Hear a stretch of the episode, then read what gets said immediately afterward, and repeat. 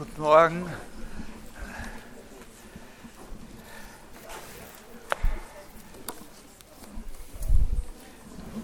Die sehen Sie ja jetzt auf der Tafel, die Termine für das, äh, für das Tutorium. Ich hoffe, Sie haben, Sie haben auch äh, äh, jetzt alle äh,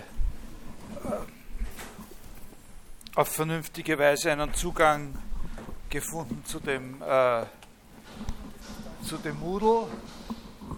Aha, ja, Licht.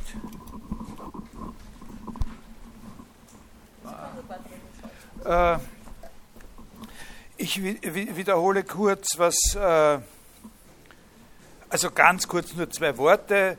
Wir haben voriges Mal eben ein bisschen über das äh, allgemeine Interesse an unserem Thema, auch ein bisschen an Geschichte der Philosophie überhaupt äh, gesprochen, ein bisschen auch über die Schwierigkeiten, die es mit dem Thema gibt, insbesondere, dass doch ein sehr großer Unterschied ist, ob man sich so eine Vorlesung, also egal ob das jetzt meine ist oder die von äh, einer Kollegin oder einem Kollegen, anhört auf der einen Seite und dann ein bisschen eine Ahnung hat, oder wenn man da wirklich was unternehmen will, was verstehen will, dass man da eben doch noch ein bisschen andere äh, Zugangshürden hat, als wenn man sich einfach mit, äh, äh, äh mit Kant beschäftigt oder so. Nicht? Äh, äh, was ist aber der Sinn, den so eine Vorlesung hat?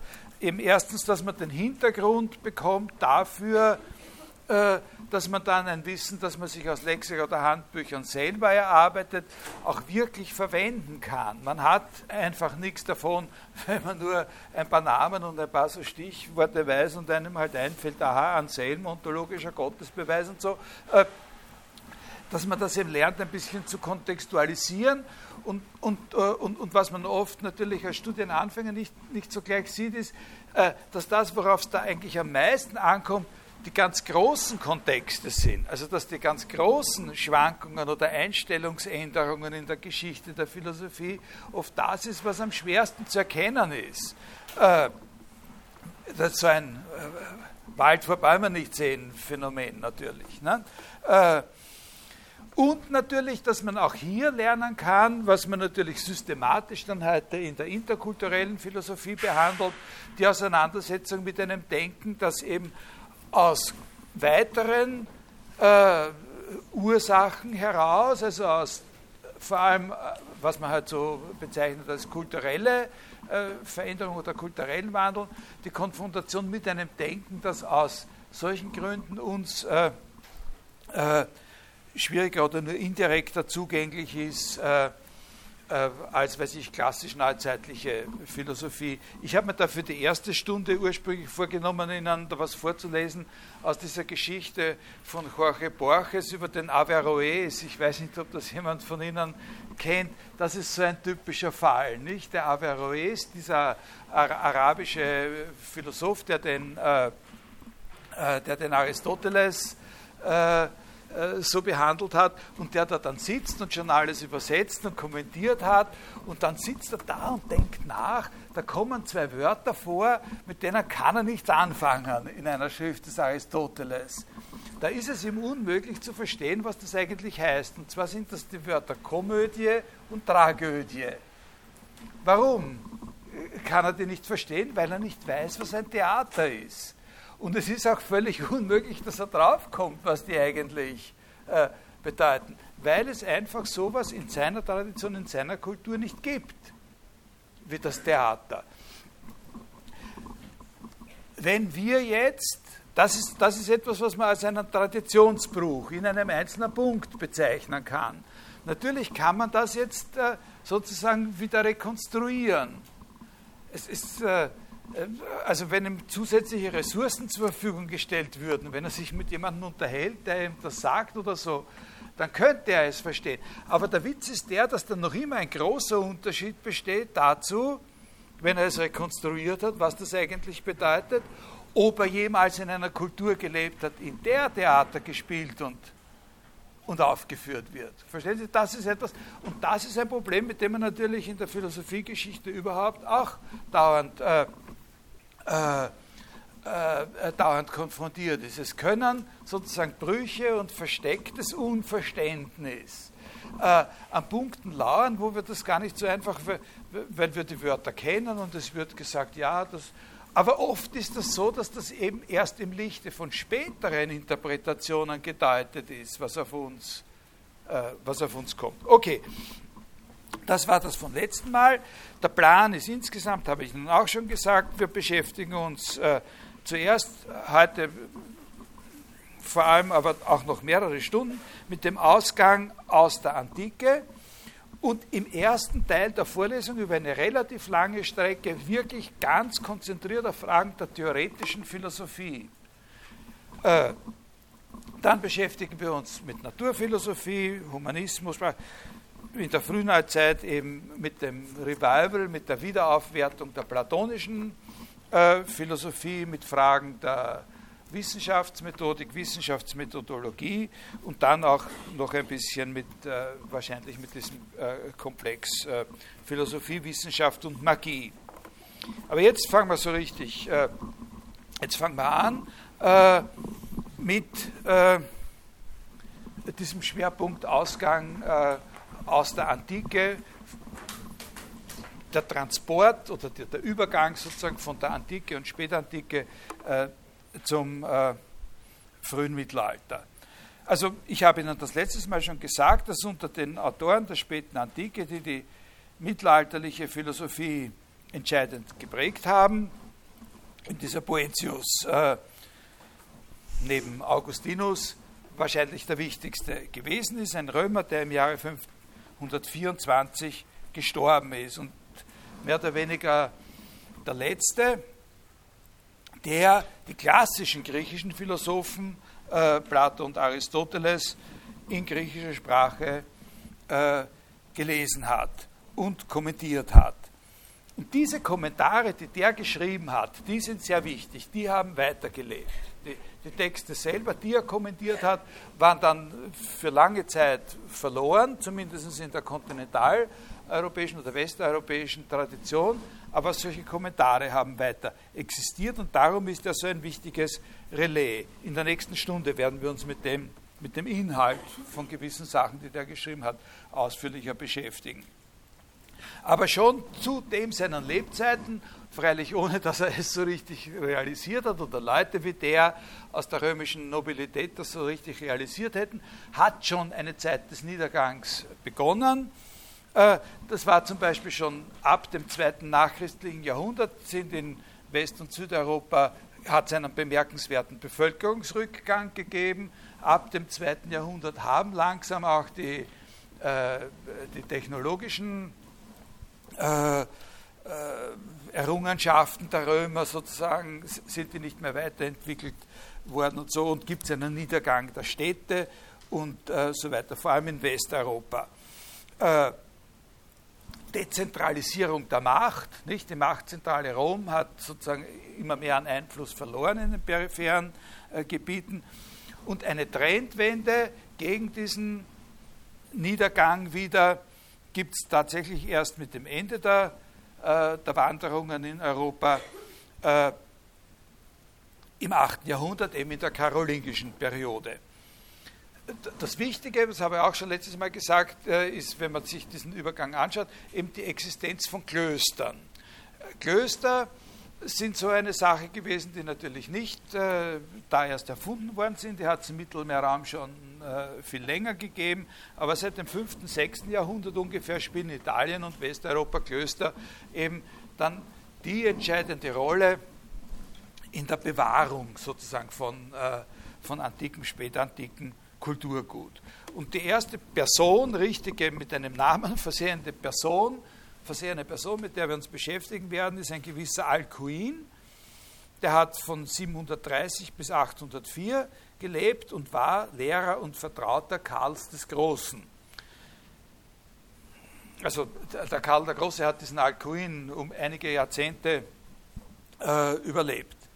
Und aus Nachrichten über Karl den Großen weiß man eben etwas über diesen Alcuin und über die Art von Unterricht, um die es da gegangen ist. Und jetzt kommen schon ein paar Sachen, die man sich einfach merken kann und so, aber die schon sehr, sehr wichtig sind, auch im Hinblick auf späteres, was ich Ihnen sagen werde. Äh, was, woraus hat dieser Unterricht bestanden, der da dem Herrscher sozusagen gegeben worden ist oder zuteil wurde? Rechnen, Schreiben, Lesen, Rhetorik, Dialektik, Astronomie sind Stichwörter, die da fallen. Vor allem mit, dieser, mit diesen Sachen Rhetorik, Astronomie, heißt das orientiert an einem klassischen Ideal. Also im Unterschied zu diesen paar Jahrhunderten des wirklichen Niedergangs oder des Verfalls gibt es hier eine eindeutige, einen Willen, sozusagen in diesem Unterricht anzuknüpfen an ein klassisch griechisches, so quasi, Bildungsideal oder Bildungsvorstellung. Ich lese Ihnen jetzt was vor, kurz einen Absatz aus einem Brief von diesem Mann an den Kaiser, an seinen Chef und Schüler, ne, sozusagen. Da schreibt ihm, wenn sich viele finden, die an den von dir initiierten Studien teilnehmen, könnte Athen im Frankenreich wieder auferstehen. Also im 8. Jahrhundert schreibt er das.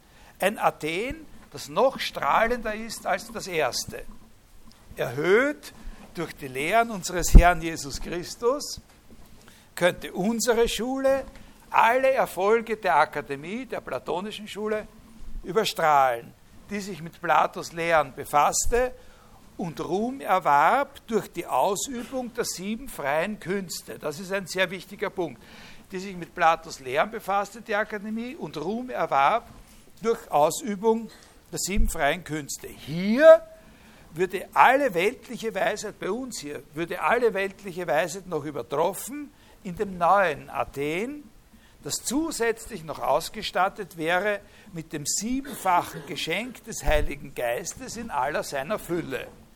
Also der Wille, sozusagen antikes Bildungsgut wieder zu erwerben, sich anzueignen, sozusagen zum Strahlen zu bringen, zum Leben zu bringen, in einer völlig anderen kulturellen Situation, die eben durch das Christentum schon geprägt ist und wo jetzt versucht wird, äh, wie man sieht, auch rhetorisch, nicht mit diesen sieben freien Künsten und den siebenfachen Geschenk des Heiligen Geistes, sozusagen Parallelen und Assoziationen herzustellen.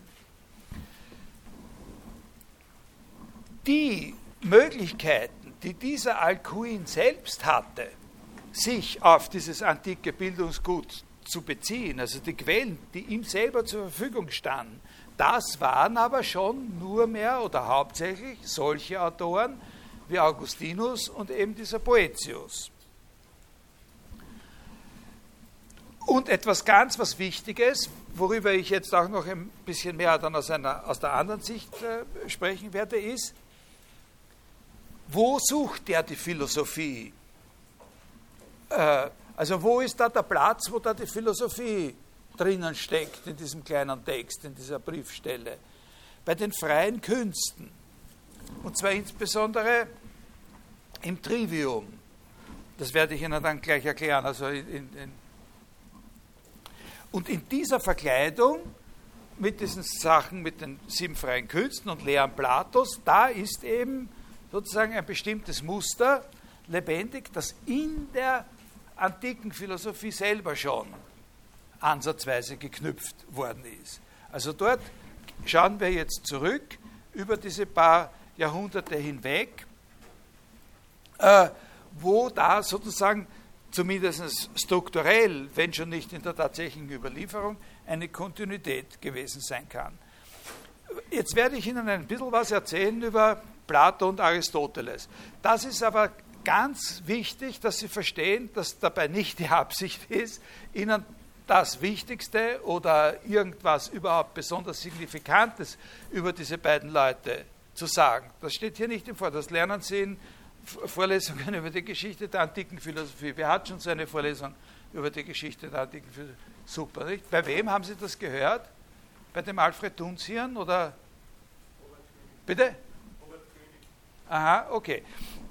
Sondern bei mir steht im Vordergrund ich sage Ihnen wirklich nur solche Sachen, die für uns dann im Weiteren eine Bedeutung haben, also aus der Perspektive sozusagen dieser späteren Rezeptionen und nicht mit der Absicht, das sind schon Sachen, die, äh, die keine Nebensächlichkeiten sind, aber es ist eine ganz bestimmte Einstellung, in der wir über die reden. Wir beginnen also ganz kurz mit Plato und fragen uns mal, wie der überhaupt dazu gekommen ist, das, was er macht, als Philosophie zu bezeichnen. Wie das zu verstehen ist, dass das Philosophie heißt. Wenn wir ja jetzt gerade auch gesehen haben, dass einer von Philosophie redet und verwendet eigentlich einen anderen äh, Namen dafür, diese Sache. Der hat nur den Eigennamen Plato und andererseits dieser Ausdruck von den sieben freien Künsten. Wie ist Plato dazu gekommen, das, was bei ihm Philosophie heißt, so zu nennen? Wofür hat er diesen Namen reklamiert und vor allem auch wogegen? Diese Philosophie Platos muss man eben sehen in einer Situation, in der er mit anderen Leuten, mit anderen Gruppierungen von Leuten in Konkurrenz gestanden hat. Und die Hauptkonkurrenten, die er hatte und die auch Sokrates äh, hatte auf dem Gebiet der höheren Bildung, waren Leute, die man bis heute Sophisten nennt. Die großen Namen um die es da geht, Protagoras, Gorgias, Hippias, Thrasymachos, viele von denen sind von Plato selber adressiert worden in Dialogen, die ihren Namen tragen. Also was ich, Gorgias zum Beispiel oder Hippias. Diese Leute, um die es da geht, konkret, diese Personen, das waren ganz große Intellektuelle, das waren wirklich tolle Leute. Äh, also diese Leute wie Protagoras, Gorgias oder so, Zeitgenossen Platos, die wollten zu der Zeit Platos selber eigentlich schon nicht mehr Sophisten genannt werden. Äh, ursprünglich, in der Zeit davor, konnte man unter einem Sophisten verstehen, einen hochgebildeten, universal gebildeten äh, unter Umständen auch auf einem gewissen Gebiet spezialisierten Intellektuellen. Ja, das waren sozusagen die Intellektuellen, die vor allem auch für Erziehungsaufgaben natürlich verantwortlich waren. Politische Beratung, Erziehungsaufgaben und solche Sachen. Ja? Also das waren sozusagen die Denker. Oder heute sagt man, das ist ein schreckliches Wort, die Vordenker. Äh, furchtbar. Äh, in der Zeit Platos aber hat sich mit dem Wort Sophist schon ein kleiner Bedeutungswandel vollzogen, und zwar ziemlich in die Richtung, in der wir das heute auch äh, sozusagen eher verstehen, äh, Argumentationskünstler. So ein bisschen was ganz leicht Anrüchiges schon. Wenn man sagt, das ist eine Sophisterei. Nicht? Also jetzt doch bitte mal zur Sache und nicht dieses Sophistereien. Äh, und aus diesem Grund wollten die nicht mehr so genannt werden oder nicht unbedingt so genannt werden. Wer sich wirklich empfehlen wollte als Anbieter von Erziehungsprogrammen oder als politischer Berater oder als ernstzunehmender Intellektueller, der was zu sagen hat, für den war der Name Philosoph eine Alternative. Aber nicht die einzige, sondern äh, da gab es noch andere Möglichkeiten, sich einen Namen zu geben. So zum Beispiel wird in dem nach Gorgias benannten Dialog von Plato dieser Gorgias einmal aufgefordert, selber die Kunst zu benennen, die er beherrscht. Was ist, wie würdest du das nennen, Gorgias, was du machst? Und da sagt er weder Sophist noch Philosoph, sondern er sagt Rhetorik. Und noch ein viertes Wort für besondere, insbesondere für Kompetenz in der Auseinandersetzung, also im Streitgespräch, äh, im Dialog und so. Noch ein Wort, das da eine große Rolle spielt, ist Dialektik. Also das sind vier Bezeichnungen, Dialektiker, Rhetor, Philosoph, Sophist. Da müssen Sie sehen, dass das Namen sind, die, sich Gruppen geben, die ungefähr auf ein und demselben Gebiet tätig sind, die in Konkurrenz zueinander stehen. Und diese Bezeichnungen sind daher auch nicht, weiß Gott, wie scharf voneinander abgehoben, sondern unter Umständen geht es gar nicht um den Inhalt, der da drinnen steckt, sondern einfach darum, ob ein anderer schon diesen Namen hat. Ne? Und, und, und, und man jetzt vermeiden will, dass man mit dem in einen direkten Streit um diesen Namen kommt, so wie man heute sagt, also so wie es heute zum Beispiel möglich, in den letzten Jahrzehnten in meiner Lebenszeit konnte ich das mitverfolgen. Da kommt ein neues Wort und mit dem neuen Wort möglicherweise eine neue Sache, nämlich Bio. Vor einigen Jahrzehnten und auch Bio. Und Freunde von mir haben gesagt, ja, jetzt muss man auf, wir sehen, alle werden auf einmal auf Bio setzen. Und wirklich haben alle auf Bio gesetzt. Aber eine Folge davon, dass alles auf Bio setzt, ist, dass man sich fragt, dass man sich jetzt schon eine Zeit lang fragt, was ist wirklich Bio? Ne? Und so war das mit solchen Sachen auch. Was ist jetzt, wer hat jetzt wirklich das Recht zu sagen? Wer hat das Recht, die Marke drauf zu schreiben oder so? Ne? Äh, wer kann sich das zertifizieren lassen? Um solche Sachen ist es da auch gegangen. Wer kann sich zertifizieren lassen, ein Philosoph zu sein? Natürlich gibt es da kein Amt, zu dem die gehen konnten. Es ist eine Frage der Durchsetzung nicht? und wie man beim Publikum ankommt, mit einem bestimmten Programm. So müssen Sie das verstehen. Äh, also Ausdrücke, die miteinander konkurrieren, die sich schon differenzieren lassen, aber nicht überall gleich gut differenziert sind. Und bei Plato ist es so, dass er eben für sein Reklamieren dieses Wortes Philosophie ja, eine ganz, einen ganz bestimmten Inhalt auch gesetzt hat, den er attraktiv machen wurde, wollte. Und das ist das Bestehen auf Wahrheit. Wahrheit ist die Sache, um die es bei Plato, also die sozusagen mit der Plato und Sokrates versuchen, sozusagen sich abzuheben. Uns geht es um Wahrheit. Den Sophisten, denen geht es um Erfolg, um Überzeugung, um dies und das. Das ist für uns eigentlich auch nicht uninteressant, aber in zweiter Linie. Hauptsächlich geht es uns um Wahrheit. Natürlich muss man dann auch, wenn einer nachfragt, sagen, was man darunter verstehen soll. Aber es spielen natürlich auch andere Faktoren in dem Erfolg sozusagen Platos eine Rolle. Zum Beispiel so etwas Handfestes wie, dass er sich durchsetzen konnte, dass er sozusagen, wie auch dieser Alcuin da äh, feststeht, damit, dass er eine richtige sesshafte Schule gegründet hat. Also dass er eine an einen Ort gebundene Schule äh, gegründet hat, die Akademie, äh, wo, eben die zusammenkommen konnten, die Platonische Akademie, wo auch nach dem Tod Platos dann die zusammenkommen konnten und die als Ort gestanden ist für die Kontinuität dieser Lehre. Das ist ein großer Unterschied gegenüber den Sophisten zum Beispiel, die, obwohl natürlich Athen ein Zentrum äh, gewesen ist, prinzipiell Reisende gewesen sind. Die Sophisten waren Leute, die sich, die ihre Lehre dadurch verbreitet haben, nicht, dass sie die, ihre Schüler oder ihre Klienten irgendwo zusammengezogen haben, sondern sie sind hingereist. Die haben sich herumbewegt, nicht im ganzen Mittelmeerraum. Äh, und die Abgrenzung, die Plato sucht, die wichtigste Abgrenzung, die er sucht, also wogegen er hauptsächlich äh, sich positionieren möchte mit seiner Parole Philosophie und Wahrheit, das ist gegen die Rhetorik. Nicht so sehr gegen die Dialektik. Dialektik ist ein Wort, das bei Plato auch noch positive Facetten hat. Äh, dabei ist es wichtig zu sehen, dass dieses Verhältnis zur Rhetorik, obwohl er sich dagegen immer abzugrenzen versucht, äh, nicht völlig eindeutig ist, weil nämlich die Art und Weise, wie er sich davon abgrenzt, ein bisschen variiert. Es gibt Zusammenhänge, in denen er sagt, das eine ist die Rhetorik und das läuft letztlich auf eine Trickserei hinaus immer. Und das andere ist das, was ich mache, das heißt Philosophie, und da geht es um Wahrheiten, die halten ewig.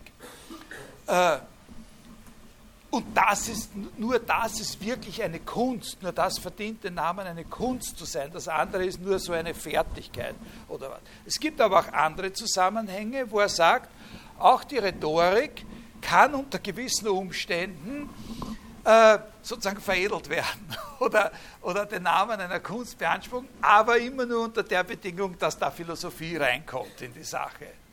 Das ist ein kleiner Unterschied natürlich. Ne? Aber im Großen und Ganzen kann man sagen, für ihn ist Philosophie und das Bestehen auf Wahrheit die eine Sache und Rhetorik und das Bestehen auf äh, Erfolg und, äh, äh, und, Nützlichkeit ist eine andere Sache. Äh, also das ist natürlich wichtig zu wissen. Also diese Situation muss man ein bisschen kennen. Man muss sehen, dass das in der Antike oder in Platos Zeit schon so war, als Hintergrund für so eine Äußerung wie die von diesem Alcuin gegenüber Karl dem Großen. Ne? Und wenn man verstehen will, was da das Erziehungsprogramm war, dass das durchaus möglich ist, äh, dass das so quasi eine Situation als Ganze noch einmal zum Leben gebracht werden soll, in der sozusagen äh, dann zu dieser Auseinandersetzung von Rhetorik, Philosophie, Dialektik und so weiter, dann natürlich auch noch die Religion dazu kommt. Äh, und nicht auf Platos Philosophie so zugegriffen wird, wie wir auf Platos Philosophie zugreifen. Weil wenn wir heute über Platos Philosophie reden, dann greifen wir darauf als etwas ganz Besonderes zu, wo, wo Thesen und Theorien drinnen stecken, die wir dann konfrontieren mit so jemandem wie Descartes oder Kant oder von mir aus äh, unseren eigenen Ideen jetzt. Und wir sehen nicht so sehr dieses ursprüngliche Setting, aber das muss man eben wissen. Jetzt sage ich ein bisschen was zu, zu Plato selbst. Ganz mit diesem Proviso, was ich vorhin gemacht habe. Das dürfen Sie nicht jetzt als Information über Platos Philosophie, sondern das sind Akzente, die für uns dann eine Rolle spielen werden. Was heißt das mit dieser Wahrheit? Ja, was hat es damit auf sich? Ganz simpel gesagt, die wichtigste Frage ist immer die, was die Sache, von der man redet, wirklich ist. Das Wichtigste ist immer, was die Sache, von der gerade die Rede ist, die gerade in Streit steht, das geht von der Qualität der Schuhsohle bis zu der Frage einer gerichtlichen Entscheidung oder der Frage, was die Götter sind. Das Entscheidende ist immer, festzuhalten, was das, worüber man redet, wirklich ist. Und da gilt folgende negative Feststellung für Plato, ist sehr, sehr wichtig. Die Relativität der Wahrnehmung, dass wir in dem, was wir mit unseren Sinnen wahrnehmen, immer einer gewissen Relativität ausgesetzt sind, die legt es nahe, das wahrhaft Seiende, das wirklich wahrhaft Seiende jenseits der Wahrnehmung zu fixieren. Also das sind auch immer wieder diese Beispiele bei ihm, nicht die Relativität der Wahrnehmung. Was mir jetzt warm erscheint, kann mir unter anderen Umständen als kalt erscheinen. Was ich grün sehe, sehen Sie blau. Äh, wenn die Lampe ausgeht, ist das, was vorher klar sichtbar war, auf einmal überhaupt nicht mehr, mehr da und solche Sachen. Aber ein großes Beispiel von einem äh, von einem der berühmten Sophisten ist das mit dem, mit dem warmen Lüfterl, das irgendwo weht und der eine empfindet das als kühl und der andere als warm und so. Ja? Oder spürt überhaupt nichts. Und wenn man sich umdreht, ist auf einmal alles weg, was man vorher gerade gesehen hat. Also Sie alle zum Beispiel. Ne? So, das ist gemeint mit Relativität der Wahrnehmung und dass sich die Dinge auch wirklich verändern können, die man wahrnimmt, die wahrnehmbaren Dinge. Äh,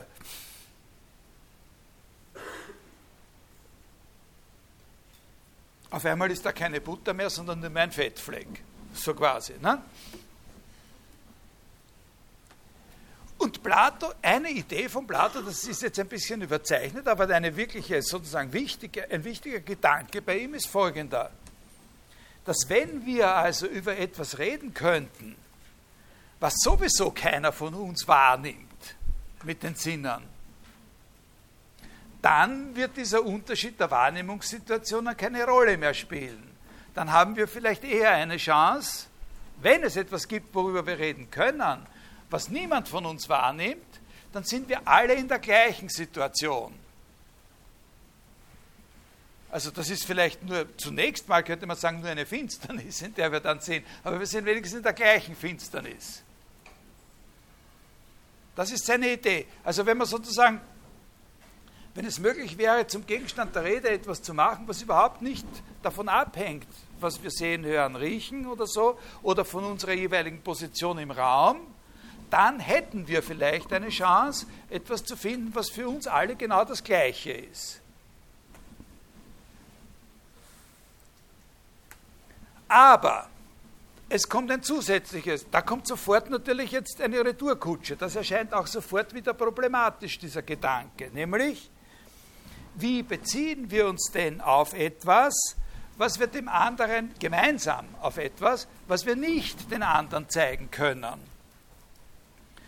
Ist es nicht so, dass das, was wir nicht wahrnehmen, etwas ist, worüber wir im Grund noch viel weniger zu einer Einigung kommen können? was sozusagen für jeden, für uns sozusagen überhaupt nur das Private ist oder Innere, meine Fantasie und Ihre Fantasie, wie soll man die vergleichen? Ich, wir können uns nicht gegenseitig in die Köpfe reinschauen. Und selbst wenn wir das können, wäre das kein äh, kein probates Mittel, weil dann wären wir wieder bei der Wahrnehmung angelangt. Und der eine, sieht, eine von Ihnen sieht in meinem Kopf was ganz was anderes, als eine andere in meinem Kopf sieht. Verstehen Sie das? Also man ist sofort, man hat diese Idee, man könnte, wenn man, wenn man jenseits der Wahrnehmung operieren kann, okay, dann wären wir eventuell alle gleich. Aber es kommt sofort die Retourkutsche. Äh, wie sollen wir denn das, was wir uns nicht einmal gegenseitig hinhalten können, wie sollen wir denn da zu einer Einigung kommen? Und da könnte man jetzt natürlich hin und her diskutieren, negativ und, und, und wieder einen, eine Retourkutsche und noch einmal unendlich lang. Das machen wir jetzt nicht, das macht auch Plato nicht immer. Aber Plato hat eine Lösung gefunden dafür. Oder glaubt eine Lösung zu haben für diese Frage. Er glaubt, dass er etwas gefunden hat, was diese Rolle spielen kann dass es unabhängig ist von der Wahrnehmung und trotzdem uns allen gemeinsam auf gleiche Weise zugänglich ist. Können Sie sich vorstellen, was das ist? Bitte? Naja, das ist schon eine Stufe weiter. Das ist ja, äh, das ist eine Stufe weiter. Das ist zwar eine Antwort, die dann mal richtig sein wird, aber jetzt ist es nicht die richtige Antwort.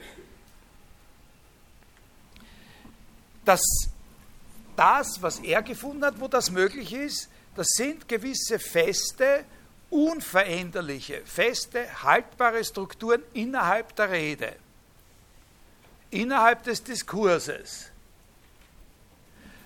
Die Rede ist etwas, woran wir teilhaben, gemeinsam teilhaben. Wenn wir miteinander reden, haben wir etwas Gemeinsames. Jetzt ist es natürlich so, dass wenn wir miteinander reden und es wird etwas gesagt von jemand von uns, der eine das so verstehen kann und der andere das so verstehen kann. Wir haben wieder dasselbe Problem, das wir vorher hatten in der Rede. Ich, ich sage, äh, äh, der oder der ist ein Kasperl und der eine versteht das als einen beleidigenden Ausdruck und der andere versteht das nur als die Bemerkung, dass das ein lustiger Knabe ist oder sowas. Und also so, aber da gibt es natürlich noch ernsthaftere Sachen, wie man so. Aber es gibt in der Rede, und das ist jetzt das Entscheidende für Plato, es gibt in der Rede sozusagen wiederholbare, wiederkehrende Strukturen, die wirklich immer gleich bleiben. Und zwar sind das Strukturen der Argumentation. Es gibt äh, sowas wie, wenn du sagst, wenn A, dann B und außerdem sagst A, dann hast du dich einfach immer verpflichtet, B zu sagen. Wenn du die beiden Sätze akzeptiert hast in einer Auseinandersetzung, nämlich den Satz, wenn A, dann B, und wenn du außerdem den Satz A akzeptiert hast, dann wirst du immer verpflichtet sein, auch den Satz B zu akzeptieren. Wenn ich akzeptiert habe in der Rede, dass wenn es regnet, die Straße nass ist, dann muss ich akzeptieren, dass wenn mir jemand zeigt, dass es regnet, hier die, die Tropfen fallen sind, dass unten die Straße nass ist. Ceteris Paribus, nicht? wenn da nicht ein Dach dazwischen ist oder so. Ja? Und das ist eine Struktur, weil es etwas ist, was relativ unabhängig vom Inhalt gilt. Ja? Das heißt, es gibt in der Rede Situationen, die man quasi formal typisieren kann und wo relativ unabhängig von dem Inhalt, mit dem man sich gerade beschäftigt, sowas hergestellt werden kann wie eine absolut äh, sozusagen unantastbare Einigkeit und Verbindlichkeit ist der Ausdruck. Und das ist der Grund, äh, warum bei Plato das Wort Dialektik, weil so nennt er solche Verfahren, das war jetzt nur ein ganz klitzekleines Beispiel, die sind viel spezieller und, und interessanter und zum Teil natürlich dann auch weniger unangreifbar. Äh, warum das Wort Dialektik bei ihm noch einen positiven Gehalt hat. Und jetzt kommt dann, was die Dame da, da vorhin gesagt hat. Was Plato sich dann fragt, ist folgendes. Äh, das sind ja nur Verfahren. Wir kommen, es ist, wir können nicht sagen, wir können da jetzt nicht im Allgemeinen sagen, was eine inhaltliche Einsicht ist eine bestimmte inhaltliche Einsicht, die aus solchen Verfahren hervorgeht. Vor allem können wir nicht sagen, ob das interessante und wichtige Einsichten sind. Wir können keinen Unterschied machen zwischen trivialen Beispielen mit dem, mit dem Regen und solchen, die für uns wirklich eine Bedeutung hätten. Und da gibt es bei ihm sozusagen die zusätzliche Strategie, das ist teilweise, wird das argumentiert, teilweise ist das nur eine Namensgebung, dass er sich sagt, und was wären Gegenstände, wirkliche unabhängige Gegenstände, die dem entsprechen, die man auf diese Weise sozusagen ansprechen kann. Und für die hat er dann das Wort Ideen. Das sind Sachen, auf die man sozusagen in seiner Dialektik kommen kann und die sozusagen dann aber auch eine unabhängige Existenz haben können. Also ich wir reden hier nicht über Platos Philosophie im Einzelnen und daher äh, müssen Sie das mit äh, entsprechender Vorsicht jetzt äh, hören. Aber ein Beispiel, an dem man sich das relativ gut klar machen kann, sind die Auseinandersetzungen über das, was eigentlich das Gute ist. Was das Gute ist. Was, ist, was heißt gut? Was ist das Gute? Und, und, und, und da gibt es überall bei ihm immer wieder diese Diskussionen mit dem Sokrates, wo der sagt, na, was ist das Gute an einem guten Schuh? Und was ist das Gute an einer guten äh, äh, äh Schularbeit oder sowas? Ne? Also so aus ganz verschiedenen Bereichen. Und wo soll da die Gemeinsamkeit sein? Was soll das Gute an einem guten Schuh gemeinsam haben mit dem Guten an einer guten Schularbeit oder an einem guten, äh, einem guten Mittagessen oder sowas? Ne? Äh, und, und da wird gearbeitet mit diesen dialektischen Methoden und am Schluss kommt heraus, dass es entsprechend zu diesem Zwang, der in der Diskussion entsteht, dann auch etwas gibt. Das ist aber etwas, was eben echt jenseits aller Wahrnehmbarkeit liegt. Sehr wichtig. Ne? Das liegt jenseits aller Wahrnehmbarkeit. Das entspricht sozusagen der diskursiven Einigung, was das Gute schlechthin ist. Das Gute schlechthin. Das ist eben eine Idee, nicht wahrnehmbar, aber etwas, was als Orientierung für Diskussion und Wahrnehmung dienen kann.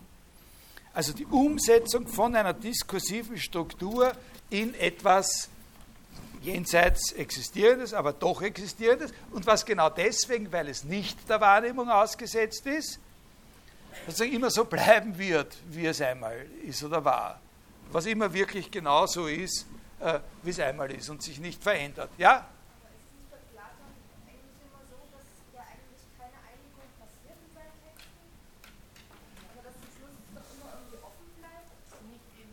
Das ist so die Frage, worüber es dann keine Einigung äh, gibt. Und da muss man natürlich auch unterscheiden, äh, äh, wie ernst es zu nehmen ist, also was hier Einigung heißt, wie ernst es zu nehmen ist, dass der Gesprächspartner, der dort als Figur auftaucht, nicht zustimmt. Verstehen Sie? Also äh, die Zustimmung, die von uns, da muss man verschiedene, das ist eine sehr komplexe Frage. die Zustimmung, die von uns erwartet wird, zum Beispiel als diejenigen, an die das, die Schrift adressiert ist, ja, müssen Sie nochmal unterscheiden von der Zustimmung, der Inszenierung dieses Dialogs stattfindet. Also Plato äh, versucht uns etwas klarzumachen. Es ist eindeutig, dass es da eine gewisse Lehre gibt, die er uns übermitteln will. Und er hofft auf den Erfolg dieser Lehre bei uns. Das muss nicht dasselbe sein, wie dass er uns demonstriert, dass er auch den Thrasymachos überzeugen konnte.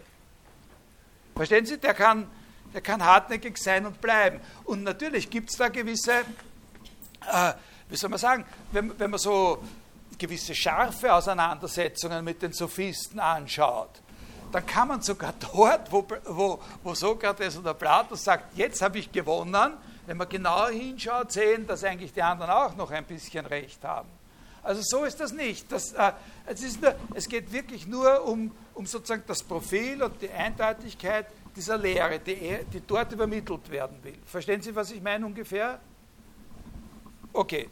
Äh, wie sich das jetzt in diesem Einzelnen, das ist ein großer Unterschied. Das ist ein, aber darüber kann ich nichts sagen. Vielleicht bei einer anderen Gelegenheit ergibt sich sogar mal eine, eine, eine Möglichkeit, was darüber zu sagen, was der Unterschied ist zwischen der, dem Umstand, dass diese Dialoge aufgeschrieben worden sind äh, und der tatsächlichen Action in diesen Dialogen. Und wo man natürlich schon annehmen muss, dass da dahinter eine tatsächliche Kultur des mündlichen Dialogs und Streitgesprächs steht.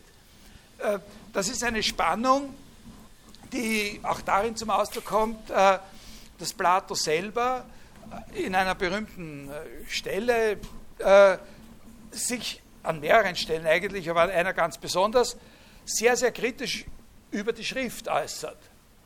Dass das Aufschreiben und die Schrift sozusagen etwas ist, was den Zugang zu wirklich intellektuell äh, wichtigen äh, Sachen, Ideen und so weiter nicht wiedergeben kann. Und auf der anderen Seite trotzdem der war, der hauptsächlich dadurch auch zu seiner eigenen Lebzeit in seinem eigenen Werk berühmt geworden ist, dass er etwas aufgeschrieben hat. Also seine, seine, Position gegenüber dem Sokrates die ist, dass er der ist, der es aufgeschrieben hat. Also das sind schwierige Spannungen. Ne? Äh, okay, also das ist, äh, worum es Plato immer wieder geht, das ist Strategien aufzuzeigen, wie man einen Diskurs oder eine Rede, in der Wahrheit gegenwärtig wird, unterscheidet von einem Diskurs oder einer Rede, in der nur Erfolg erzielt wird. Das ist sein Anliegen. Und diese Unterscheidung, also man ist entweder man ist in der wahren Rede befangen oder man ist ein Trickser. Das ist sozusagen die große Sache, um die es geht. Und in der wahren Rede können wir einen Bezug auf Dinge herstellen, die wahrhaft existieren. Allerdings sind das nicht wahrnehmbare Dinge, das sind Dinge, die in einem gewissen, sagen wir jetzt unter Anführungszeichen, Jenseits, äh, Jenseits existieren und von denen man, das ist auch eine, eine, äh, ein, ein, Aspekt bei Plato, äh, und von denen man unter Umständen eine Art von nicht sinnlicher Anschauung haben kann. Diese Idee mit, diesen, mit dieser Möglichkeit von sowas wie von der Idee des Guten eine nicht sinnliche Anschauung zu haben, dass einem die irgendwie geistig präsent wird, das ist ein Aspekt, der in der Rezeption Platos später immer wieder eine große Rolle spielt in der Rezeption der platonischen Philosophie als Mystik. Als eine, aber das ist nur eine Facette. Das ist nicht zwingend, dass man das so versteht. Aber in der mittelalterlichen Philosophie spielt das natürlich eine große Rolle, dass es diese, diese Seite gibt. Ich, ich mache Sie noch auf, äh, auf, eine, auf eine Sache extra aufmerksam. Das hat jetzt mit dem was ich bisher gesagt habe, nichts zu tun, aber das ist ein wichtiger Punkt, den man in Bezug auf Plato einfach erwähnen muss. Dass bei Plato der Gedanke, dass die Welt so wie sie ist und wie wir sie wahrnehmen können, das Resultat eines Schöpfungsaktes ist, ja, keine sehr große Rolle spielt. Es ist nicht so, dass er diesen Gedanken nicht verstehen könnte. Ja? Also der Gedanke existiert bei ihm. aber das spielt keine entscheidende Rolle und das ist eine nicht, nicht ganz eindeutige Sache. Es gibt bei Plato zwei, also das sage ich jetzt nicht nur so interpretiert, sondern da könnte man Stellen finden. Es gibt Stellen, an denen er zwischen zwei verschiedenen Arten von Kausalität unterscheidet, wie wir das heute nennen würden. Nämlich zwischen der Art von Kausalität, wie das, was mit einem Ding passiert, verantwortlich dafür ist, was mit einem anderen Ding passiert. Also wenn ich das jetzt da so herlege und dann nehme ich das und lasse das da drauf fallen, dann wird das da drauf fallen und das wird kippen und wird runterfallen. Das ist da gemeint. Nicht? Wie das innerweltlich, oder wenn man, äh, wenn man das, äh, wenn man am Herd die, die, Flamme anzündet, dann wird die Milch warm werden oder so, die man drauf stehen hat in einem Topf. Und das ist eine Art von Kausalität. Und davon muss unterschieden werden die Art von Ursache-Wirkungsverhältnis, in der etwas geschaffen wird. Möglicherweise alles geschaffen wird die Geschaffenheit der Welt als Ganze, das ist so eine, äh, eine Sache, eine Idee, mit der er manchmal ein bisschen herumtut, quasi. Es gibt einen Dialog, wo er, wo er sich überlegt, es könnte irgendwo eine Instanz, eine Agentur geben. Das ist natürlich jetzt eben nicht, klarerweise ist das, muss man das ganz anders sehen als sowas wie einen christlichen Schöpfergott. Aber es könnte eine Agentur geben, äh, einen sogenannten Demiurgen, der das Weltsystem so, der das gebastelt hat, sozusagen, der das geschaffen hat. Äh, Jetzt sage ich Ihnen, also das ist ein wichtiger Punkt, nicht, dass es Anhaltspunkte gibt, aber dass das nicht so eine entscheidende Rolle spielt bei ihm das mit der Schöpfung. Das ist für die christliche Rezeption natürlich sehr, sehr wichtig, diese Ambivalenz. Jetzt sage ich Ihnen noch ein bisschen was über, über Aristoteles. Also bei Plato, also das Wichtige, die Sache mit der Wahrheit, der Zusammenhang von Wahrheit und Diskurs, dass das Wahre, das wirklich unveränderlich Existierende, sozusagen ein Korrelat dazu ist, dass wir in der Rede zu unanfechtbaren Positionen oder Einig Einigungen kommen können. Unabhängig von der Wahrnehmung. Ne? Daher das Reden können ist das Entscheidende. Reden können, also wenn Sie das Reden können, mit dem Sehen können zum Beispiel vergleichen. Oder, ja, oder riechen können als Fähigkeit der Menschen, dann ist eben die Fähigkeit, reden zu können, die entscheidende. Wenn man reden kann, dann ist man in einer Sphäre der Offenheit gegenüber den anderen, in der zwar in einer gewissen Weise jeder was Eigenes ist und was Eigenes sagt und sich was Eigenes denkt, in der aber trotzdem sozusagen Gemeinsamkeiten hergestellt werden können, die sind halt rein intellektueller oder wie man sagt, geistiger Natur, die haltbar sind. Ja?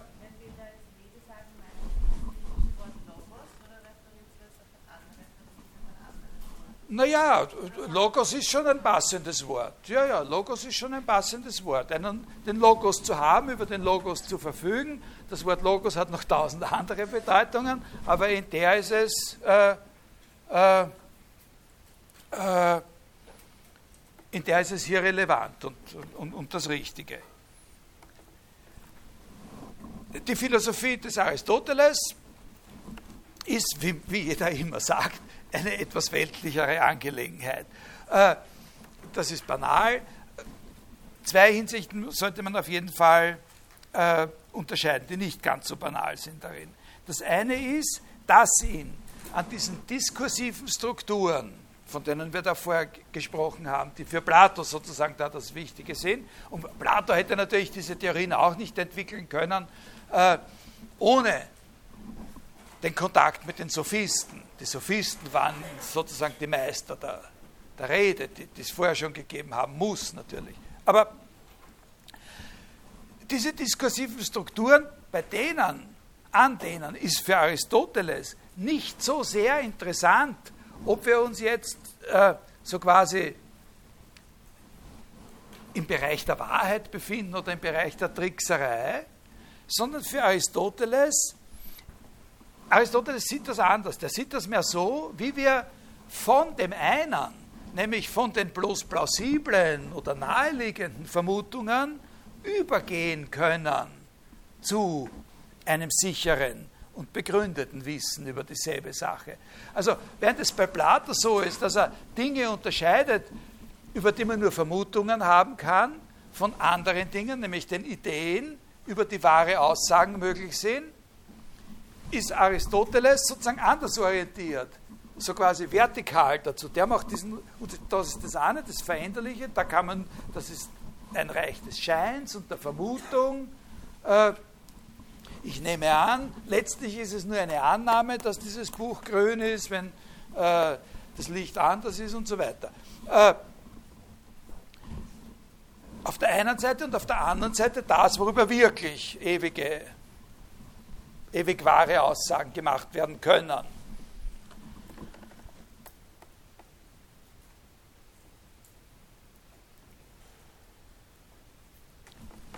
ist es für Aristoteles so, dass ihn nicht diese Auseinandertrennung interessiert, sondern dass ihn interessiert, wie man in einzelnen Schritten sozusagen von bloßen Vermutungen über eine bestimmte Sache zu einem sicheren Wissen über dieselbe Sache übergehen kann. Wie man in einer Sache sozusagen den Prozess zu gestalten hat, dass man von bloßer Vermutung schaut so aus, als wäre, zu einer Aussage übergehen kann von der Art, da ist es auf jeden Fall so und so. Was natürlich auch nicht ausschließt, dass ein solcher Prozess in Hinblick auf manche Dinge durchführbar und in Hinblick auf andere Dinge nicht durchführbar ist. Das ist natürlich auch klar. Es gibt natürlich auch Sachen, die immer unsicher bleiben werden, auch nach der Auffassung des Aristoteles.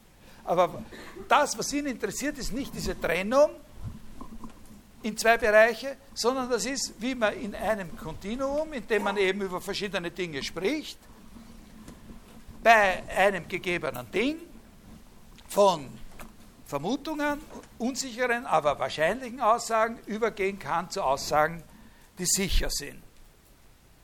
Und daher ist es auch so, dass ihn es nicht interessiert festzustellen, was ist eine falsche Theorie und was ist eine wahre Theorie, sondern was ihn interessiert, ist auch, was an einer falschen Theorie noch immer Wahres dran sein kann. Und, und die Art, wie er, wie er sozusagen argumentiert und nachdenkt, ist, ist, ist immer die, dass er nicht von vornherein aufgrund struktureller Annahmen sagt, das ist ein Blödsinn, damit beschäftigen wir uns nicht, sondern Sie finden bei ihm viele Stellen, wo er sagt, das, was der sagt, weiß ich, so eine berühmte Stelle, wo er sagt, da gibt es einen, der sagt, alles ist eins. Na, das ist natürlich ein Blödsinn. Ne? Das ist klar. Also mit so extremen Zeug kann man nicht viel anfangen. Aber warum hat er das gesagt? Und vielleicht gibt es dafür, dass er das gesagt hat, doch irgendwelche Motive, die auch, wenn man was Gescheiteres sagen will, noch interessant sind. Also der ist viel konzilianter. Ja? Das geht sozusagen schrittweise. Wie machen wir aus dem, was wir zunächst glauben, vermuten, meinen, etwas, was wirklich sicher ist. Und nicht gleich disqualifizieren, nur weil irgendwas dran äh, verdächtig ist oder, oder nicht stimmt. Ja? Daher ist es bei, bei Aristoteles so, dass er eben, äh, wenn er irgendwie eine wissenschaftliche Diskussion initiiert über einen bestimmten Bereich, sich immer zuerst mit dem auseinandersetzt, was da andere Leute schon dazu gesagt haben. Und auch wenn es falsch ist, wird es noch mal ein bisschen durchdiskutiert, äh, weil vielleicht ist ein Grund dafür, dass einer das doch noch ein richtiger gewesen und der hat sich nur unterwegs irgendwo verirrt in seiner Argumentation. Also immer auch aus dem, was nicht ganz richtig ist, was lernen können.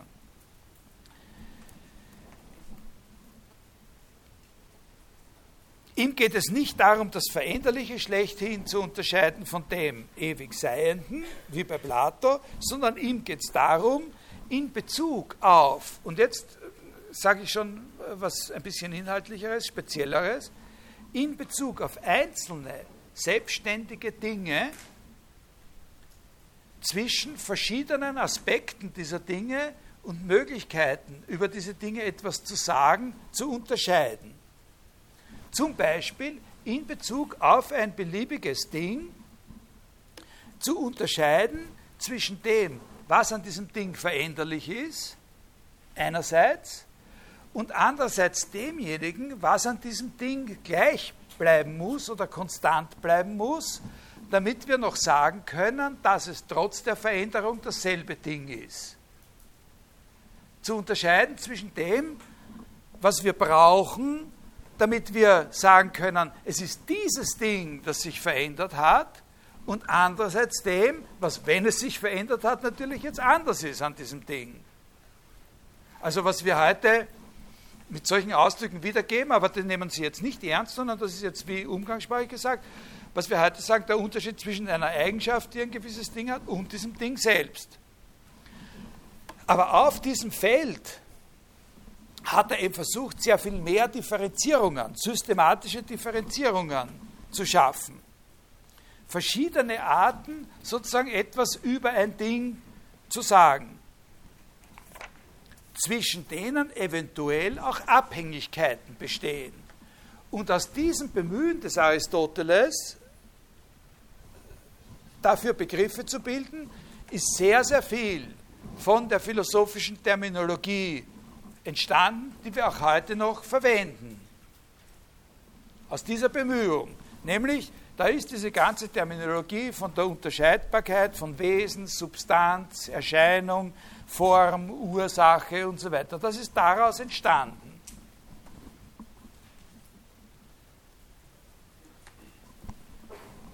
Eine sehr wichtige Sache bei Aristoteles, die damit zusammenhängt, wo ich Ihnen aber den Zusammenhang jetzt nicht wirklich stringent aufklären kann, auch aus, aus Zeitmangel. Aber man kann das schon sehen, dass da ein Zusammenhang besteht. Das ist seine Auffassung von dem, was eine Wissenschaft ist. Äh, seine Auffassung von dem, was eine Wissenschaft ist, ist im Großen und Ganzen, dass eine Wissenschaft organisiertes, begründetes und verallgemeinertes Wissen über einen bestimmten Gegenstandsbereich ist. Und man kommt, also eine Wissenschaft ist ein großer sozusagen Körper von Wissen über einen bestimmten Gegenstandsbereich, der die Qualität aufweist, dieser große Körper, organisiert zu sein, darüber werden wir gleich noch ein bisschen was sagen, begründet zu sein. Also das heißt eigentlich, dass die Organisation von der Art ist, dass es Begründungszusammenhänge gibt zwischen verschiedenen Teilen dieses Wissens und dass es allgemein ist. Also dass es nicht bloß eine Sammlung ist. Man könnte sagen, dass es bei Plato auch sowas wie äh, einen Begriff von Wissenschaft gibt oder eine Vorstellung von Wissenschaft gibt. Man würde dann sagen, dass das Wesentliche bei Plato ist, dass es sich bei einer Wissenschaft auf einem bestimmten Gebiet um eine Kunst handelt, die intellektuell durchdrungen ist. Also das große Beispiel ist bei Plato immer wieder sein Vergleich zwischen der Kochkunst und der Rhetorik oder, oder, oder, oder, der Philosophie. Und bei der Kochkunst kann man das sehr schön, beim Kochen kann man das sehr schön zeigen, das Kochen ist eben nicht wirklich so eine. Das, also, oder sagen wir so, äh, beim Kochen kann man sehr schön sehen, dass es Leute gibt, die das fantastisch können aber nicht imstande sind, genau zu beschreiben, was sie machen. Und daher auch nicht imstande sind, das wirklich weiterzugeben, sondern ihr Wissen oder ihre Fähigkeiten nur an solche Leute weitergeben können, die ihrerseits das Talent haben, durch Nachahmung zu lernen. Ja? Und das Kriterium für eine Art von Wissenschaft bei Plato wäre, dass das eine Kunst ist, die intellektuell durchdrungen ist. Also jemand, da macht er dann eben den Unterschied zwischen einem Koch, einem guten Koch und, und dem, was wir heute einen Ernährungswissenschaftler nennen würden. Na, heute gibt es natürlich immer mehr Köche oder heute können sie nur ein ganz großer eine ganz große Köchin sein, wenn sie genau das auch haben. Also die großen Köchinnen heute, die sind ja alle unglaublich reflektiert und, und, und können das genau beschreiben und haben wissenschaftlichen Zugang äh, zu ihrer Sache und so. Aber ich glaube, jetzt verstehen Sie ungefähr, was eine Kunst, die intellektuell durchdrungen ist. Die Wissenschaft bleibt aber bei Plato, wie alle Künste, letztlich sozusagen eine Fähigkeit, die in einem einzelnen oder in vielen einzelnen Menschen lebt. Ja? Also die, eine, eine Wissenschaft ist eine Fähigkeit, die jemand hat. Das kann natürlich sein, dass viele diese Fähigkeit haben. Aber die Art, wie die Wissenschaft existiert, ist immer die Fähigkeit, die Wissenschaft existiert in der Form von Fähigkeiten von Menschen, etwas Bestimmtes ganz toll zu machen und außerdem noch erklären zu können. Ja? Das ist für Plato eine Wissenschaft. Das ist auch für Aristoteles eine Wissenschaft. Aber für Aristoteles ist eine Wissenschaft, und das ist ein entscheidender Punkt, noch etwas anderes. Bei Aristoteles kommt noch etwas anderes dazu. Nämlich, eine Wissenschaft kann bei Aristoteles auch existieren, unabhängig von einem Subjekt, das über diese Fähigkeit verfügt, nämlich als ein Korpus von Sprache. Eine Wissenschaft kann sozusagen in einem Buch existieren. Das ist bei Plato nicht die Idee. Bei Plato ist die Wissenschaft immer eine Wissenschaftlerin. Die Wissenschaft lebt immer in der Wissenschaftlerin drinnen. Und wenn die alle Wissenschaftlerinnen weg sind, dann gibt es keine Wissenschaft mehr. Ja? Wenn das niemand mehr kann, dann ist es weg. Wenn niemand mehr da ist, der es kann und erklären kann, dann ist es Pfutsch. So ist das bei Aristoteles aber nicht. Sondern das, was die Wissenschaft ausmacht, kann auch unabhängig von diesen menschlichen Trägersubjekten sozusagen existieren als Sprache. Also sozusagen, der hat einen abstrakteren Begriff von Wissenschaft. Der hat einen Begriff von Wissenschaft, wo das sozusagen, wo dieser Körper ein Sprachkörper ist von Kenntnissen und wo zwischen einzelnen Teilen dieses Sprachkörpers ganz bestimmte Beziehungen, eben sogenannte Begründungsbeziehungen, bestehen. Ja, verstehen Sie, das kann man schon verstehen, nicht? Hauptsächlich besteht, ja?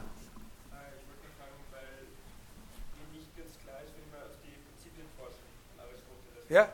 Eben das Beziehen auf verschiedene Eigenschaften, ähm, das führt ja letztlich von dem Unbegründeten oder von ja,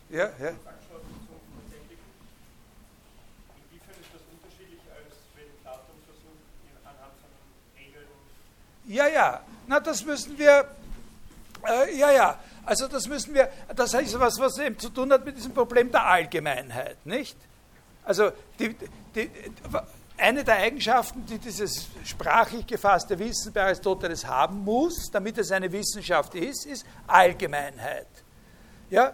Und Allgemeinheit ist etwas, womit wir uns sozusagen von dem konkreten Einzelnen ja immer entfernen. Nicht? Und daher ist eine der entscheidenden Fragen oder die entscheidende Frage bei Aristoteles, was ist Allgemeinheit? Und welche Beziehung besteht zwischen Allgemeinheit, also dem Wissen über was ganz was Allgemeines, zum Beispiel dem Wissen darüber, äh, was ein Lebewesen überhaupt ist, und dem Wissen über Raupen und Schmetterlinge.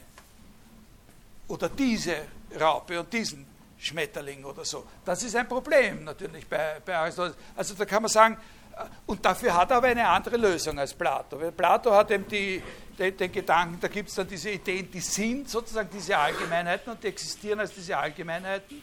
Und die aristotelische Idee zu diesem Problem ist ein bisschen anders. Äh, das ist überhaupt, dieses, diese Frage, wenn ich verstanden habe, dass das Ihre Frage ist, ist das Ihre Frage? Das ist eine Frage, die beschäftigt uns jetzt mindestens zwei, drei Vorlesungen noch. In der Form, wie sie bei Aristoteles auftaucht und in der Form, wie sie dann bei den mittelalterlichen Autoren diskutiert wird. Da hat Aristoteles eine ganz charakteristische Idee, wie man dieses Problem lösen kann. Das sage ich Ihnen jetzt noch nicht, da kommen wir dann noch dazu. Äh, eine Idee ist ja natürlich, dass man sagen kann, das gibt es nicht, die gibt es gar nicht. Also man könnte natürlich auch sagen, es gibt das Lebewesen als solch, das gibt es natürlich nicht. Ne? Es gibt die Elefanten und die Raupen und die Dingsbums, die gibt es alle, die einzelnen Dinge, aber, aber sowas wie ein Lebewesen, das nur ein Lebewesen ist, das gibt es ja nicht. Ne? Weil alles, was ein Lebewesen ist, muss entweder ein Dingsbums oder ein Dingsbums oder ein sowieso sein. Das ist auch eine Antwort. Ne? Und damit werden wir uns auch befassen. Die ist ja auch immer wieder gegeben worden. Und die ist nicht schlecht übrigens. Ne? Also diese Antwort. Äh, aber nicht die Antwort des Aristoteles. Also Wissenschaft als Sprache, ja, das ist sehr, sehr entscheidend. Ne? Die Wissenschaft als Sprache. Einerseits als Kunst, als individuelle Kompetenz, jeweils individuelle Kompetenz, andererseits abstraktes sprachliches Gebilde. Und da, da, kommen wir dann vielleicht noch ein bisschen drauf. Was sind die Units, die Grundeinheiten in diesem Gebilde bei, bei Aristoteles, in diesem Korpus eines Wissens über dieses oder jenes? Die kann man natürlich auch diskutieren, aber letztlich die relevanten Grundeinheiten, auf die man sich als erstes konzentrieren muss, sind Sätze. sind Sätze, ne? Also dieses Sprach, dieser Sprachkörper einer Wissenschaft der besteht aus Sätzen. Und wenn ein bestimmter Satz äh, zum Beispiel genommen wird aus diesem Körper, man nimmt einen bestimmten Satz, also man sagt, das und das ist so und so. Und da kommt jemand und sagt, warum? Äh, und, und dann sagt der Wissenschaftler einen anderen Satz, nämlich, weil das und das. Und, und wenn er damit recht hat, dann hat er einen Grund angegeben. Jetzt kann über diesen anderen Satz, den der Wissenschaftler gesagt hat, der erste wieder kommen, und warum das? Und dann wird er wieder sagen, weil.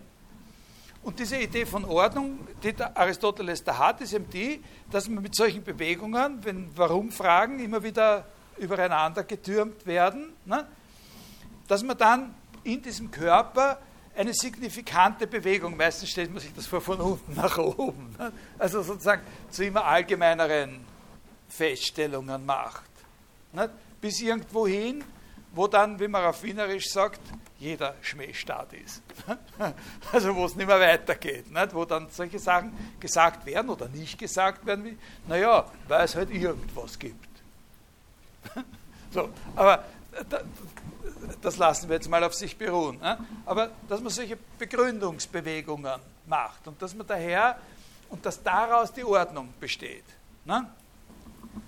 Und dass man bei sich von verschiedenen Sätzen anfangen kann, solche Bewegungen zu machen und dann feststellt, dass es gewisse verschiedene Sätze gibt, wo man dann auf gleiche Punkte trifft, dass es für verschiedene Sachen gleiche oder teilweise gleiche Begründungen gibt und so. Das ist, eben, das ist die die einfachste Idee von dem, was er da unter Systematik äh, versteht.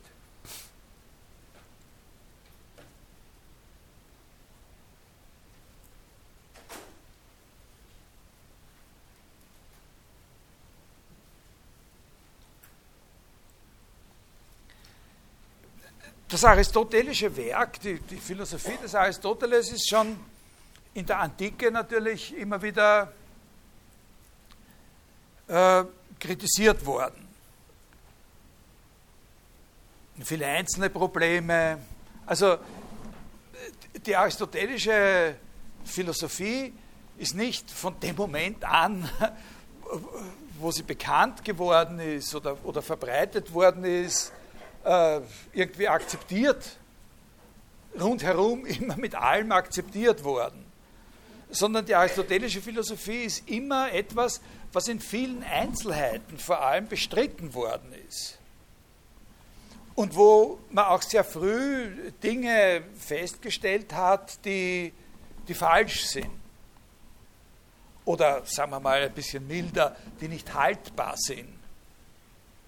Eigentlich. Ja? Also es war immer das ist ein falsches Bild, wenn man sagt, der Aristoteles hat zum Reden angefangen und dann ist sein Wort sozusagen durch die Jahrtausende hindurch erschallt und, äh, und keiner hat sich traut, was sagen, bis dann endlich Galilei mit irgendwelchen Letztverwaltern des Aristoteles aufgeräumt hat oder so. Sondern das ist von Anfang an immer kritisiert worden. Äh, ein wichtiger Punkt allerdings für uns, und das betrifft auch äh, sehr stark dann den Transport der aristotelischen Lehren im Mittelalter, ein wichtiger Punkt ist, dass die aristotelische Philosophie ein riesiges, eindrucksvolles, äh, massives Gesamtgebäude darstellt, zu dem es die längste Zeit nie eine Alternative gegeben hat, sodass, also als Gesamtgebäude, sodass sich ein charakteristischer, ein charakteristischer Stil sozusagen der Auseinandersetzung eingespielt hat, relativ bald, dass man die Sachen, von denen man, die man zusätzlich gefunden hat, oder die Kritik, die man an seinen Lehren hatte, einfach zu seinen Lehren dazugegeben hat. Man hat einfach an die Bücher oder an die Kommentare noch was dran gehängt. Aristoteles sagt in der Physik, der, der Ort ist so und so zu definieren. Der Gelehrte sowieso kommt im so und so vielten nachchristlichen Jahrhundert drauf, diese Dings ist nicht haltbar. Schreibt eine kleine Sache und schaut, dass in allen Ausgaben der Physik des Aristoteles das drinnen bleibt, was der Aristoteles sagt, und hinten kommt das dazu, was er gesagt hat. Verstehen Sie ungefähr? Sehr wichtig. Das betrifft vor allem auch die, die Logik. Das ist ein sehr, sehr wichtiger Punkt dass es in vielen Bereichen irrsinnig lang gedauert hat, bis eine Alternative zu dem Gesamtkorpus, zum Beispiel die Logik als solche, ist irrsinnig lang bestehen geblieben, eigentlich kann man sagen bis ins 19. Jahrhundert, obwohl jeder gewusst hat, dass es da nicht stimmt, dass es da nicht stimmt, dass es da nicht stimmt. Und man hat sich diese Sachen halt dann extra immer behandelt. Ne? Aber man hat zum Beispiel die längste Zeit keine übergreifende insgesamt neue Terminologie für die wesentlichen Fragen entwickelt. Was Aristoteles vor allem hinterlassen hat, als konkrete Sache, das ist eine zentrale Stellung dessen, was man Logik nennen kann, an der Kreuzung von Philosophie, Wissenschaft, Rhetorik.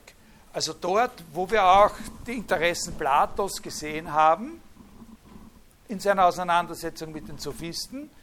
Dort hat Aristoteles etwas erfunden, was quasi ein verbindendes, einigendes Zentrum ist als Disziplin und das heißt Logik. Das ist eine Sache, die er erfunden hat.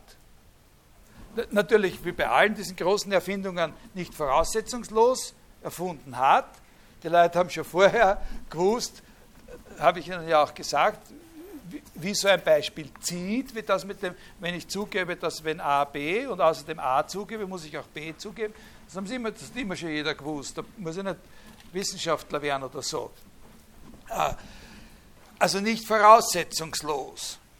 Aber trotzdem ist es so, dass die Wissenschaft der Logik, die eigene Disziplin der Logik, die Wissenschaft der Logik, wirklich eine Erfindung des Aristoteles ist und nicht nur eine Erfindung, die irgendwo neben anderen Sachen dann zu stehen kommt, sondern die eine zentrale Rolle in diesem Gesamtbereich von Philosophie, Rhetorik, Wissenschaft und so weiter spielt.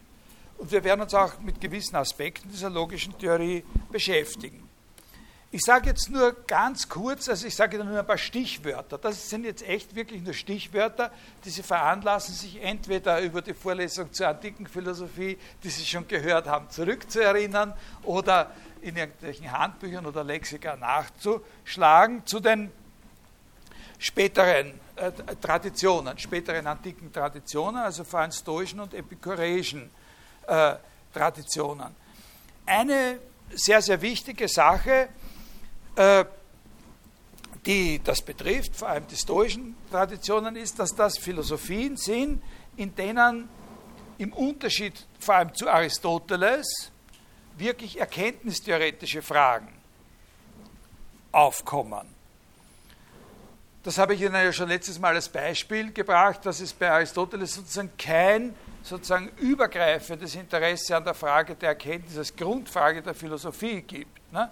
Äh, aber während das in der neuzeitlichen Philosophie so so klar und typisch ist. Hingegen ist es auch in der antiken Philosophie, vor allem in der stoischen und epikureischen Tradition, schon so, dass Fragen des Erkennens eindeutig an Gewicht gewinnen im Vergleich mit Fragen des Seins und äh, insbesondere über die Sonderstellung der Wahrnehmung im Erkennen, da große Theorien entwickelt werden. Die Stoiker haben auch eine andere Konzeption von Logik entwickelt als, äh, äh, als Aristoteles und, äh, und auch eine andere Auffassung des Verhältnisses von Sein und Erscheinung und so. Aber das sind jetzt metaphysische Auffassungen sozusagen.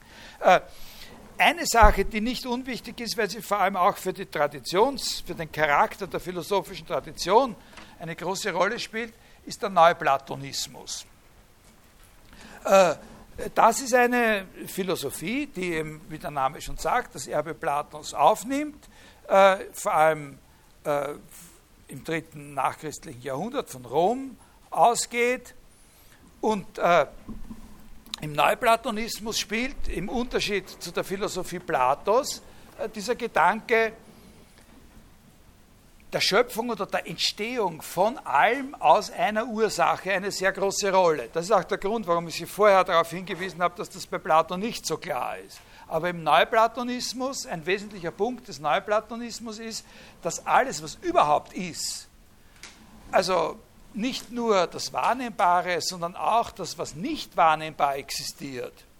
Was sind solche Sachen, die nicht wahrnehmbar sind und trotzdem sicher existieren? Fällt Ihnen da was ein? Bitte? Naja, ja, aber die, die, haben, das war nicht das, woran die gedacht haben, weil Gefühle, aber, aber Gefühle, okay. Das ist ein bisschen schwierig mit den Gefühlen. Man, ne? Das Gefühl ist doch eine Art, unabhängig von unserem Denken. Bitte? Ja, das ist eine platonische Idee, aber da gibt es noch andere Sachen. Gut und böse ist gut, ja. Ja, Zahlen. Ja, Zahlen sind eine sehr wichtige Sache, auch bei Plato. Ja, Zahlen sind ein typisches Beispiel. Aber so wie der Aristoteles würde zum Beispiel auch sagen, eine Sprache ist auch so ein abstrakter Gegenstand. Ne? Zahlen, Sprachen, Gefühle, das Gute, das Böse. Gefühle sind ein bisschen ein, ein Ding. Ne? Da, da, aber okay. äh, ist es möglich, dass Sie wirklich in einem echt schwer zornigen Zustand sind? Sie haben keine Wahrnehmung davon? Äh, schwierig, aber okay. äh, es, man kann das Gefühl des Zorns präsent machen. Insofern ist es nicht ganz schlecht, Ihre Antwort. Also, man kann das Gefühl des Zorns präsent machen, auch wenn man nicht zornig ist. Ja? Auf einem Bild oder als Schauspieler ja, ganz cool ausgeruht und lässt da den Zorn rattern. Ne?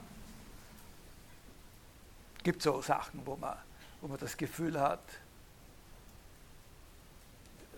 na, Mozart war spezialisiert auf Zornarien, wo man manchmal das Gefühl hat, ja, wenn, wenn, man dem, wenn, wenn die Sängerin das wirklich hinkriegen soll, dann darf sie auf keinen Fall wirklich selber zornig sein. Ne?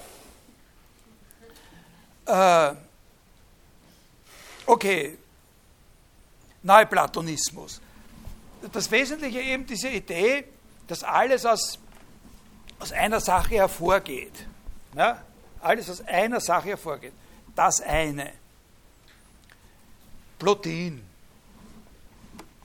ist der Name. Mitte drittes Jahrhundert. Uns interessieren diese Lehren nicht. Wir beschäftigen uns damit nicht inhaltlich. Wichtig ist nur, dass die eben ganz hauptverantwortlich sind, wesentlich verantwortlich sind, diese neoplatonischen Traditionen, für die Kontinuität einer platonischen oder von Teilen oder wichtiger Gehalte der platonischen Philosophie.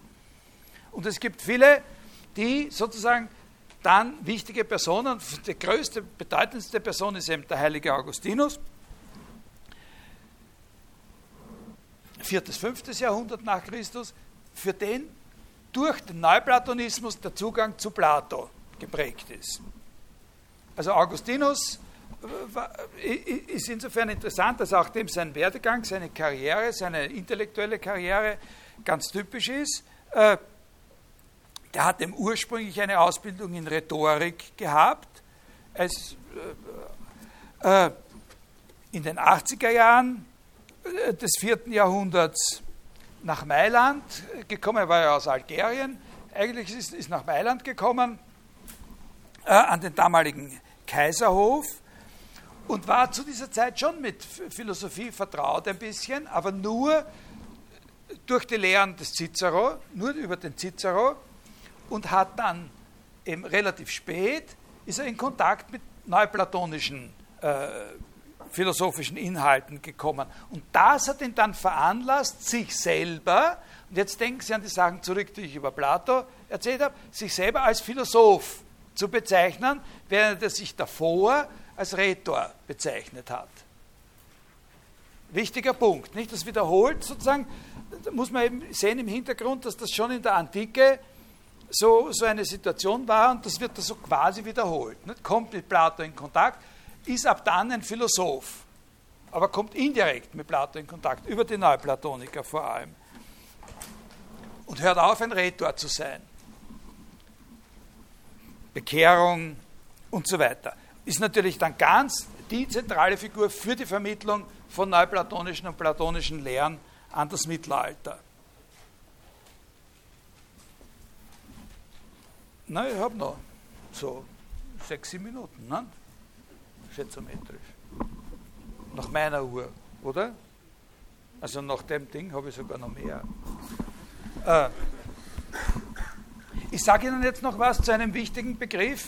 Ich versuche das schnell zu sagen, aber das ganz was Wichtiges, was auch jetzt wieder Bezug auf diesen Alcuin-Brief an Karl den Großen hat. Äh, wir haben da diese, diese Leute jetzt, Augustinus, Boetius, äh, für diesen Poetius typischerweise ist zum Beispiel Folgendes wichtig, nämlich dass in diesen neuplatonischen Traditionen auch Inhalte der aristotelischen Philosophie transportiert worden sind. Und ein besonders wichtiger Autor ist da ein gewisser Porphyrius, das war der erste Schüler Plotins. Also das war der, sozusagen der zweite, der, der Vize-Neuplatoniker. Ja? Äh, dieser Porphyrius, drittes Jahrhundert. Neuplatoniker der ersten Generation. Und dieser Porphyrius hat zu einer Schrift des Aristoteles, nämlich zu der Schrift über die Kategorien, eine Einleitung geschrieben. Also der ist verantwortlich dafür, dass eine Arist dieser Neuplatoniker ist verantwortlich dafür, dass diese Arist und diese Schrift des Porphyrius, die schon eine Einleitung zum Aristoteles ist, die hat eine ganz besondere Rolle für Boetius dann später gespielt. Die ist ein wesentlicher, also Aristoteles selbst, der Porphyrius, der schon den so quasi kommentiert. Wir werden dann sehen, dass das nicht das richtige Wort ist. Und dann der Kommentar des Boetius zu dem Porphyrius und spätere Kommentare zu Boetius über Porphyrius über Aristoteles. Das ist so eine typische Konstellation. Mit der werden wir uns auch ein bisschen im Einzelnen beschäftigen, was die da inhaltlich äh, genauer sagen. Also sehr, sehr wichtig, dass man zwar diese Schulen unterscheiden kann. Die Platonische Akademie, äh, die Aristoteliker, die Neuplatoniker, die dann die Akademie wieder aufleben lassen und alle diese Sachen und die da so einen Plato-Kult auch, äh, auch, auch, auch betrieben haben, die kann man unterscheiden. Also das heißt, es gibt Punkte, wo die einen eben dann eben einfach gegen die anderen sind und die anderen sind auch gegen die einen. Aber das heißt nicht, dass alles getrennt wäre sondern da läuft viel von Aristoteles, also da dominiert halt in verschiedenen geschichtlichen Phasen so eine Tradition und die transportieren dann auch so quasi das Gedankengut der Gegner mit. Und eben dieser Porphyrius, ganz besonders wichtig. Und wie ist das zu diesem Alcuin gekommen, diese Sachen? Eben, da müssen Sie sich an diese Geschichte mit den, mit den Klöstern halt äh, erinnern. Worüber ich Ihnen jetzt noch was sagen wollte, das war eben dieser Ausdruck mit den sieben freien Künsten, äh, die der da erwähnt. Die sieben freien Künste.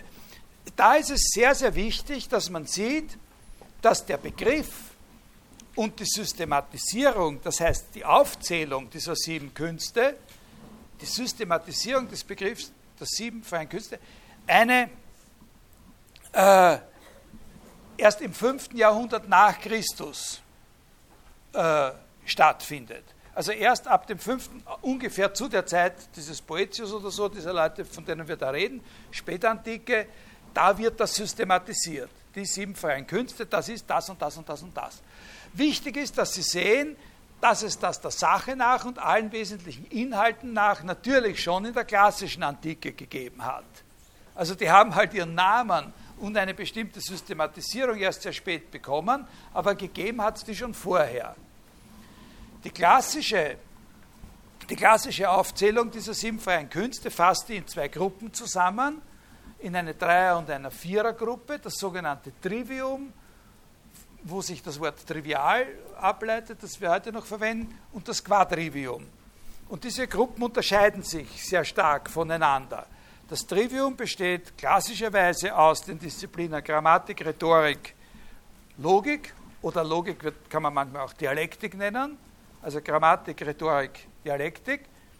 Und das Quadrivium besteht aus Arithmetik, Geometrie, Musik und Astronomie. In einer gewissen Weise sind die quadrivialen Wissenschaften alle nach unserem heutigen Verständnis mathematische Wissenschaften. Sowohl die Musik wie auch die Astronomie werden als Bereiche, können als Bereiche der angewandten Geometrie oder Mathematik äh, verstanden werden. Und das andere sind sozusagen die literarischen oder die, die Humanities, würde man heute sagen, das Trivium. Also was wird der Karl der Große unterrichtet? Trivial wird er unterrichtet, plus Astronomie. Ja? Jetzt muss ich für heute wirklich Schluss machen. Ich werde nächstes Mal sage ich noch ein bisschen was über diese sieben freien Künste. Ich, ich sage was, warum heißen die frei, diese Künste. Äh, und dann sage ich was äh, dazu, was gibt es noch für Künste? Und wie verhalten sich diese anderen Künste und die freien Künste jeweils zu dem, was man Wissenschaften nennt, wovon wir ja auch gehört haben, dass das Künste sind. Äh, und dann geht es los mit dem äh, Boetius und dem Porphyrius zunächst einmal.